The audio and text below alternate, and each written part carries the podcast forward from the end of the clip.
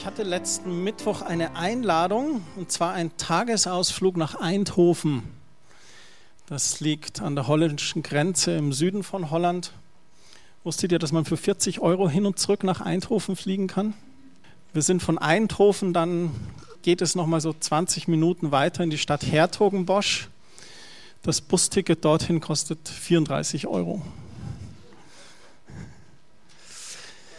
Was habe ich da gemacht? Mein Schwiegerpapa hat mich eingeladen. Es war eine Kunstausstellung zum 500. Todestag von Hieronymus Bosch, einem Maler, der in der Nähe von Eindhoven gelebt hatte, eben in diesem Ort Hertogenbosch. Am Flughafen war noch ein bisschen getrübte Stimmung. PSV Eindhoven hat in der Champions League am Abend davor gegen Madrid ja verloren. Aber da waren wir nun und die Ausstellung war echt phänomenal. Hier ist ein Bild von ihm. Das ist so die, die Schöpfungsgeschichte ein bisschen. Ihr seht hier links oben, das ist Gott der Vater. Hier so Engelwesen und wie er Eva aus der Rippe von Adam nimmt und wo sie dann hier im Garten sind, am Baum von der Schlange verführt sind und schlussendlich aus dem Paradies rauskommen. Das ist Teil eines dreiteiligen Altars. Hier in der Mitte ist so das Leben dargestellt. Der Heuwagen heißt dieses Bild. Heu als Symbol für Reichtum, für Wohlergehen. Jesus oben, der auf das Leben der Menschen schaut. Und hier links sind so die ganzen Menschen, also vom König bis zum Untersten, die so trachten, von dem Heu zu erlangen. Und wer aber nur so nach dem Reichtum trachtet, der ist nach Hieronymus Boschs Meinung auf dem besten Weg in die Hölle, die hier rechts dargestellt ist, loderndes Feuer, fürchterliche Wesen. Er war ein außergewöhnlicher Maler echten Natur. Talent, sein Hauptthema war die verstrickende Versuchung der Sünde und dass wir mit den Werken, die wir hier auf Erden leben und tun, eines Tages vor Gott stehen werden. Und das entscheidet, wo wir dann hingehen. Nun, er starb 1516, ein paar Jahrzehnte vor der großen Reformation durch Martin Luther. Und der gute Luther hatte Gott sei Dank die Erkenntnis, nicht durch Werke oder Sündenablass werden wir errettet, sondern allein aus Gnade. Und ich füge hinzu, weil wir aus Gnade errettet sind, deswegen wollen wir gute Werke tun für Gott. Trotz alledem hat mich die Ausstellung ein bisschen wachgerüttelt. Hier ist auch vom verlorenen Sohn ein Bild auf dem Weg zurück nach Hause. Ihr seht hier diese Spelunke Mann und Frau, die sich hier tun, irgendjemand, der hier hinten was macht, eine Elster im Vogelkäfig, die an der Tür so verlockend da ist, die Schweine im Sautrog und der verlorene Sohn ganz zerschunden, nimmt Abschied von diesem Leben, macht sich auf den Weg nach Hause und hier rechts das gute Leben, die Elster in Freiheit. Das waren so seine Themen. Und es hat mich wachgerüttelt, wirklich neu auf diesem schmalen Pfad zu bleiben. Ich bin aus der Ausstellung und musste an Römer 6,23 denken. Der Sünde sollt ist der Tod, die Gabe Gottes, aber das ewige Leben in Jesus Christus. Aber natürlich, aus Gnade sind wir errettet. Wir dürfen dieses Gnadengeschenk annehmen. Aber trotzdem sollten wir schauen, auf dem schmalen Pfad da zu bleiben. Nun, heute ist Palmsonntag der Beginn der Karwoche. Johannes beschreibt es, am nächsten Tag verbreitete sich unter der Volksmenge, die zum Passafest gekommen war, die Nachricht, Jesus ist auf dem Weg nach Jerusalem und da nahmen die Menschen Palmenzweige, liefen Jesus entgegen und riefen ihm begeistert zu, gepriesen sei Gott, gelobt sei der in Gottes Auftrag kommt, der König von Israel. Und Jesus ritt auf einem Eselfohlen in die Stadt, damit erfüllte sich das Prophetenwort, fürchte dich nicht, du Stadt auf dem Berg Zion, dein König kommt, er reitet auf einem Eselfohlen. Deswegen liefen Jesus auch so viele Menschen entgegen. Sie wollten den Mann sehen, der solche Wunder vollbrachte. Und Palmsonntag ist der Beginn der Karwoche der Osterzeit. Und wenn man sich Ostern anschaut, dann ist für uns Christen ist das das Hauptfest im Jahr, die Auferstehung Jesu. Seine Passion und seine Auferstehung aber für ganz viele ist es auch Ferien, Erholung, gutes Essen, Ostergeschenke sogar. Ein Hauptakteur, der schon seit 1. Januar in den Läden steht, ist der Schokohase. Neudeutsch auch Schokoladenhohlkörper. Was schätzt ihr, wie viele Schoko-Osterhasen pro Jahr in Deutschland verkauft werden? 127 Millionen. Also zwei Hasen isst jeder im Schnitt. Ja, genau, du sagst schon zwei. Manche essen auch vier, aber es gibt welche, die essen keine. Das gleicht sich dann wieder aus. Milka ist übrigens der Favorit, 30 Millionen. Dann verbinden wir auch den Ostermarsch mit Ostern. Das hat angefangen, der fand das erste Mal, wo könnte es auch anders sein, in England statt. Jetzt habe ich euch abgelenkt durch das Bild. Gell? 1958 protestierten 10.000 Menschen gegen die atomare Aufrüstung. Sie hatten Banner, Ban the Bomb, weg mit der Atombombe.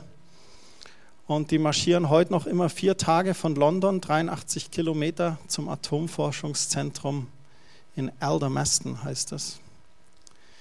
In Deutschland fand der erste Marsch zwei Jahre später, 1960, statt mit 1000 Teilnehmern und mittlerweile versammeln sich in den verschiedenen Städten bis zu 300.000 Menschen. Ostermarsch Berlin, Ostermarsch Frankfurt, ich weiß nicht, ob es in München auch einen gibt. Weil sie 1958 gedacht haben, das kann doch nicht sein, wir feiern das Friedensfest und hier sind wir mitten im atomaren Wettrüsten. Dann endlich Ferien. Endlich Ferien. Die Schüler freuen sich. Bei uns in der Familie ist das immer ganz spannend, weil Ostern ist ja ganz flexibel. Ne? Also ich habe das mal nachgeschaut. Und zwar richtet sich, das ist immer, Ostern fällt auf den ersten Sonntag nach dem ersten Frühjahrsvollmond im Kalender. Also frühestens ist das der 22. März, spätestens der 25. April. Jetzt ist es so, dass meine Frau am 19. April Geburtstag hat und wir hatten schon oft Ostern ihren Geburtstag gefeiert. Die Joanna hat am 25. März Geburtstag, dieses Jahr Karfreitag. Hm. Das ist für mich total ambivalent. Für mich ist, ähm, für mich ist die Passion Jesu was ganz Besonderes. Ähm, ich bin jetzt auch ganz mutig. Ich sage, ich mag den Film, die Passion mit Mel Gibson. So einen Film zu mögen, das ist ja schon wieder fast aber der so real ausdrückt, was Jesus wirklich für uns erlitten hat. Und der Karfreitag ist auch immer ein sehr besinnlicher Tag für mich, wo ich wirklich viel reflektiere. Und diesen Karfreitag feiern wir Geburtstag mit Brunch und Kaffee und Kuchen. Die Gegensätze des Lebens liegen oft so nah beieinander. Aber Ferien sind genial. Gerade die Osterferien, Knospen sprießen, Tage werden länger, wir genießen die Wärme der stärker werdenden Sonne. Dann, was wäre Ostern ohne das? Das Osterei. Ostern essen wir Deutschen circa drei Eier mehr als sonst. 3 mal 80 macht 240 Millionen Eier zusätzlich. Das ist purer Stress für die Hühner. Heute dreifache Produktion. Auf geht's. Plopp, plopp, plopp. Was hat das Ei mit Ostern zu tun? Da haben wir eine kleine Auflösung für euch, aber die kommt nächsten Ostersonntag mit den Schulkindern. Die haben euch da was zu erzählen. Dann sind wir auch durch die Fastenzeit gegangen. Ich weiß nicht, ob ihr bewusst gefastet habt. Da sind so ein paar Ideen, was man fasten kann. Nicht nur Süßigkeiten oder Zucker oder Cola. Es kann ja auch mal Facebook sein oder Internet Twitter, Schokolade, Zigaretten, Kaffee. Ja, manche Opfer sind sehr groß. Die Fastenzeit, da geht es nicht nur darum, ein bisschen abzunehmen, auch wenn das vielleicht ein Nebeneffekt sein kann. Es geht darum, auf eigenen Genuss verzichten und anderen Gutes zu tun. Also den Verzicht auf weltliche Dinge, um geistlich sensibler zu sein. Vielleicht auch eine Zeit, in der man sich doch Gott durch Gebet und Bibellese ganz bewusst neu naht und seine Beziehung zu Gott vertieft. Ich möchte euch jetzt ein bisschen in diese Geschehnisse der Karwoche mit reinnehmen. Und das Herausforderndste für einen Pastor ist immer Ostern und Weihnachten. weil ihr ja eh schon wisst, was ich predige. Aber deswegen ist es immer spannend, Dinge auch mal anders zu beleuchten oder anders anzusehen. Ich hatte vor kurzem etwas gelesen, wo es nicht nur um die geistliche Symbolik ging von der Karwoche oder der Passion Jesu, sondern auch, was denn da so politisch abgelaufen ist von den religiösen Mächten und den römischen Mächten. Wie konnte das eigentlich geschehen, dass jemand unschuldig verurteilt wird? Wie haben sie das eigentlich gemacht?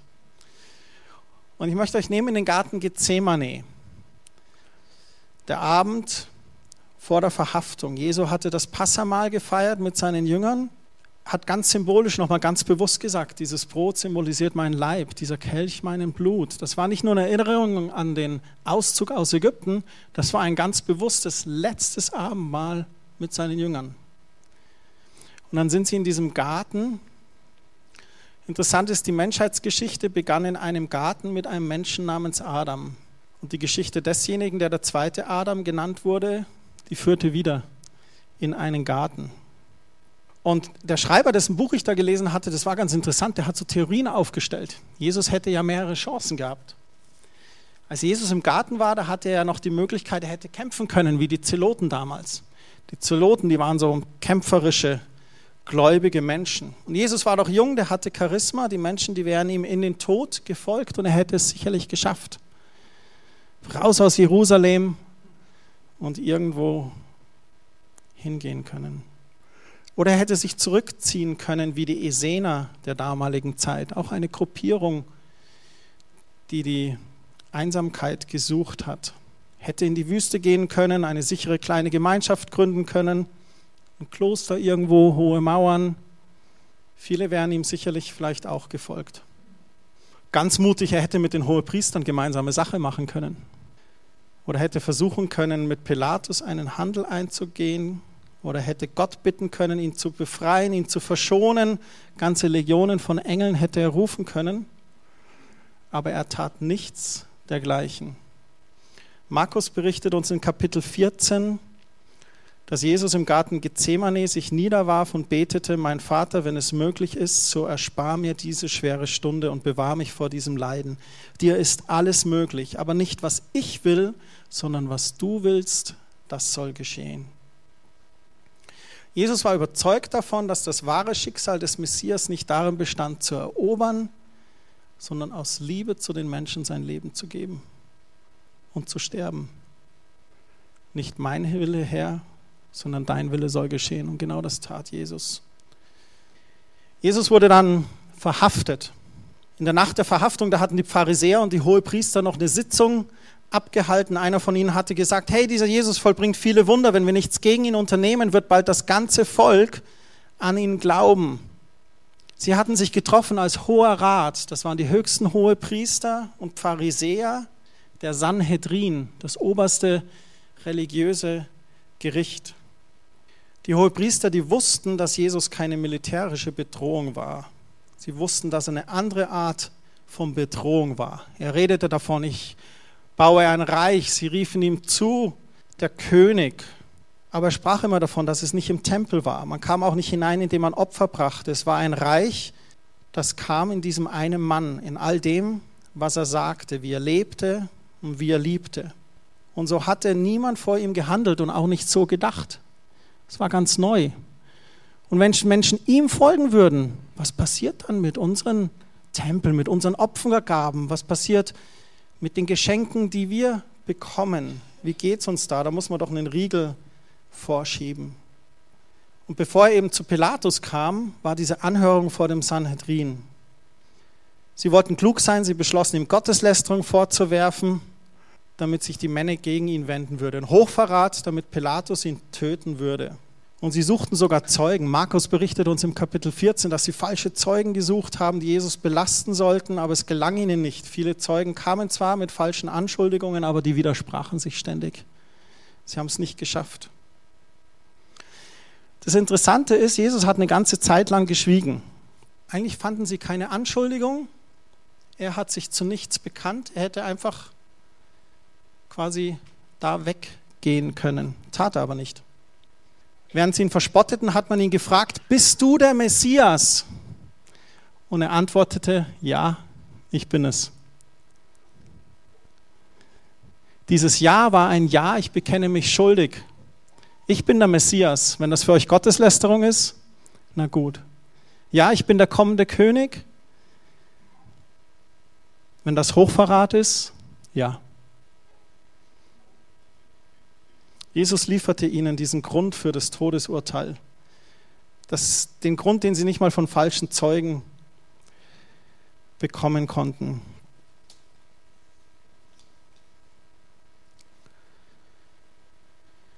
Jesus kam dann vor Pilatus.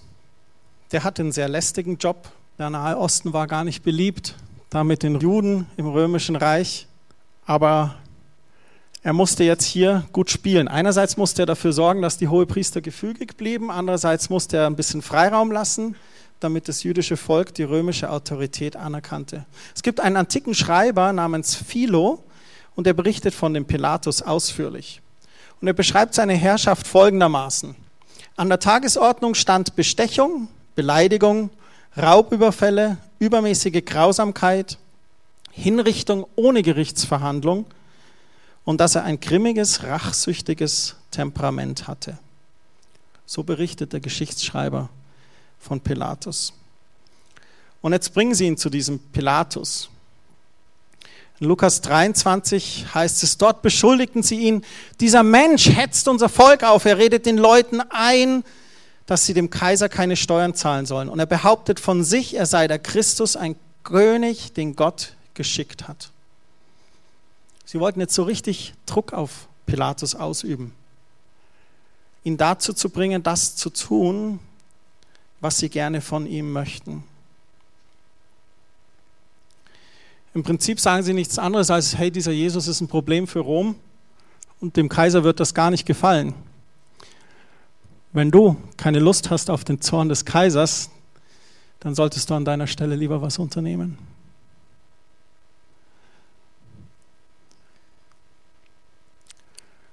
Pilatus fand dann heraus, dass Jesus aus Galiläa stammt und danach dachte er, ah, da gibt es doch den Herodes, der für Galiläa zuständig ist. Dann schicken wir ihn zu dem, geben wir ihm den schwarzen Peter. Habe ich ihn von der Backe. Doch vor Herodes, da blieb Jesus auch stumm und dann brachten sie ihn wieder zurück zu Pilatus. Und dieser erinnerte sich an den Brauch, dass man am Passafest ja einen Gefangenen freilassen konnte. Und er gab ihnen die Wahl zwischen dem harmlosen Jesus und Barabbas. Und der Barabbas, der saß im Knast wegen Volksaufhetzung. Das war so ein Rebell, vielleicht so einer, der sogar dem Volk gefiel, so einer, der sich in die Front stellte.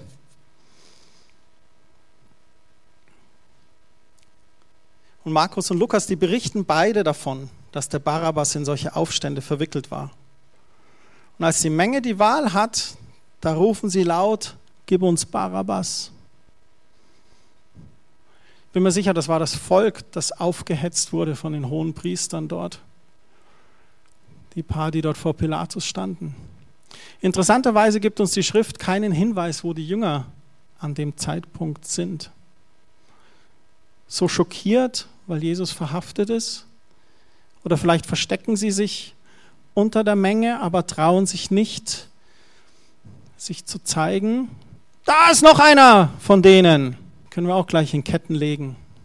Man hört nichts, man weiß nichts. Pilatus ließ Jesus auch geißeln. Unsägliche Qualen, er wurde verhöhnt, geschlagen, ausgepeitscht. Man setzte ihm eine Dornenkrone auf und gab ihm einen purpurnen Mantel. Da bist du, du König der Juden.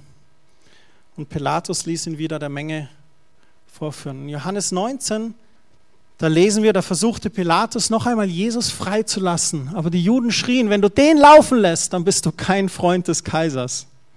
Sie setzen ihm nochmal so richtig das Messer auf die Brust. Denn wer sich selbst zum König macht, der lehnt sich gegen den Kaiser auf. Als Pilatus das hörte, ließ er Jesus hinausführen. Er selbst setzte sich auf den Richterstuhl an die Stelle, die man Steinpflaster nannte auf Hebräisch Gabata. Und es war um die Mittagszeit am Tag vor dem Passafest, an dem alle mit Vorbereitungen beschäftigt waren. Pilatus sagte zu den Juden, hier ist euer König. Weg mit ihm, brüllten sie ans Kreuz mit ihm. Und das ist jetzt der Punkt, wo sich alles entscheidet. Unser lieber Jesus, der circa drei Jahre durch die Lande gereist ist, vom kommenden Reich verkündigt hat, Menschen geheilt, Brot und Fische vermehrt, Wasser zu Wein verwandelt. Hier entscheidet sich jetzt alles über den Rest. Soll ich wirklich euren König kreuzigen lassen? fragte Pilatus noch einmal. Und die Hohenpriester riefen, wir haben keinen König, nur den Kaiser. Diese scheinheiligen Kerle. Auf einmal ist ihnen der Kaiser wichtig. Hauptsache dieser Rebell, der Jesus, kommt weg da gab Pilatus nach und befahl Jesus zu kreuzigen und die Soldaten packten Jesus und führten ihn aus Jerusalem hinaus.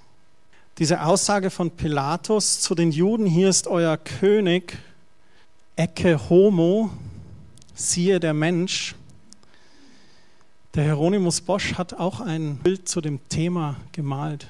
Es gibt viele bekannte Bilder in der Kunstgeschichte, wo Jesus so gezeigt wird von Pilatus und die Menge schaut ihn an und die Bilder heißen alle Ecke Homo, siehe der Mensch.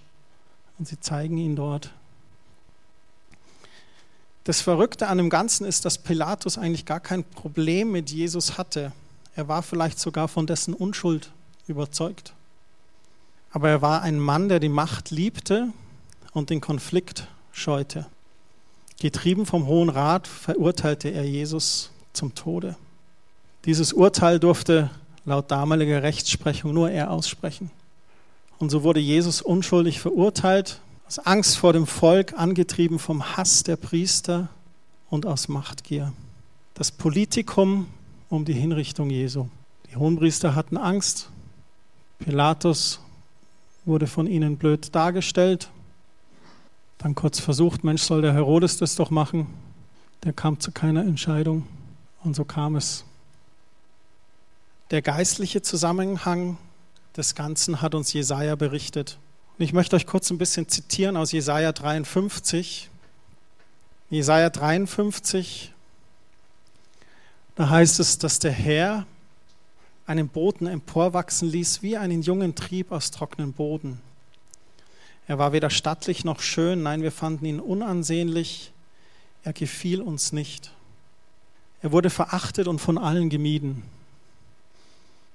Das war Jesus, allein gelassen. Von Krankheit und Schmerzen war er gezeichnet, man konnte seinen Anblick kaum ertragen. Wir wollten nichts von ihm wissen, ja, wir haben ihn sogar verachtet. Dabei war es unsere Krankheit, die er auf sich nahm. Er erlitt die Schmerzen, die wir hätten ertragen müssen. Petrus beschreibt das in seinem Brief, dass wir durch die Striemen Jesu geheilt sind. Jesus wurde gegeißelt mit diesen Peitschenhieben. Mit jeder Strieme hat er Krankheit auf sich genommen, sodass wir es nicht mehr tragen müssen, dass wir das annehmen können für uns.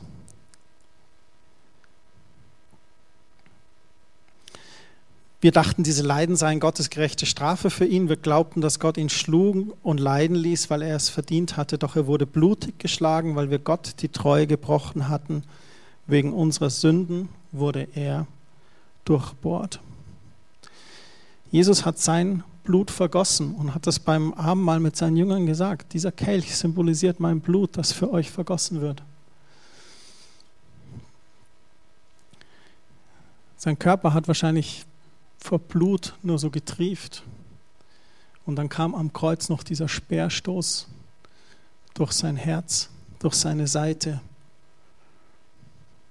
Wegen unserer Sünden wurde er durchbohrt. Er wurde für uns bestraft. Hier ist ein absolutes Paradigmenwechsel.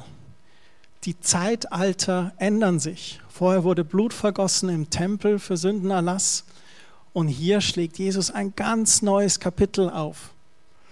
Dein Neues Testament beginnt zwar mit Matthäus Kapitel 1, aber eigentlich beginnt das Neue Testament erst da.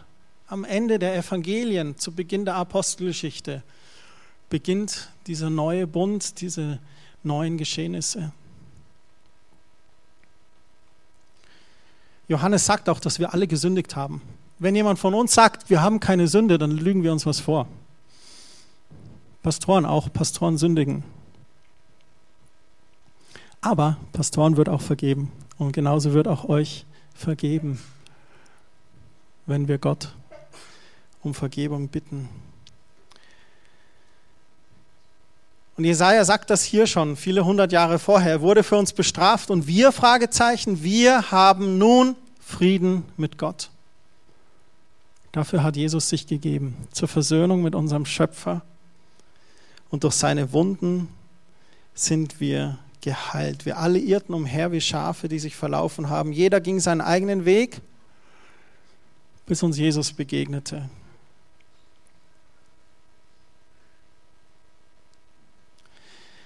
Er wurde misshandelt, aber er duldete es ohne ein Wort. Er war stumm wie ein Lamm, das man zur Schlachtung führt, wie ein Schaf, das sich nicht wehrt, wenn es geschoren wird, hat er alles widerspruchslos ertragen und man hörte von ihm keine Klage. Er wurde verhaftet, zum Tode verurteilt, grausam hingerichtet. Man hat sein Leben auf dieser Erde ausgelöscht. Wegen der Sünden meines Volkes wurde er zu Tode gequält begraben bei Gottlosen im Grab eines reichen Mannes, obwohl er sein Leben lang kein Unrecht getan hatte. Doch es war der Wille des Herrn. Er musste leiden und blutig geschlagen werden. Und er hat es freiwillig getan.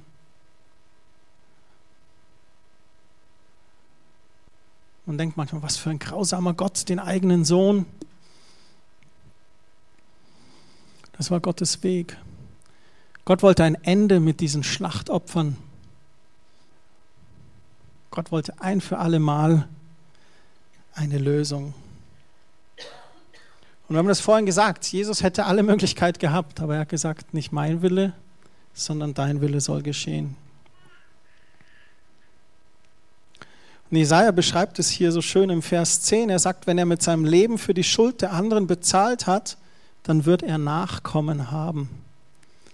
Geistlich gesehen sind wir Nachkommen Jesu, Söhne und Töchter Gottes, versöhnt durch Jesu Opfer und sein Blut. Er wird weiterleben und den Plan des Herrn ausführen. Und dieses Er wird weiterleben und den Plan des Herrn ausführen, da kommt schon so ein kleiner Wink auf die Auferstehung was wir an Ostersonntag dann feiern.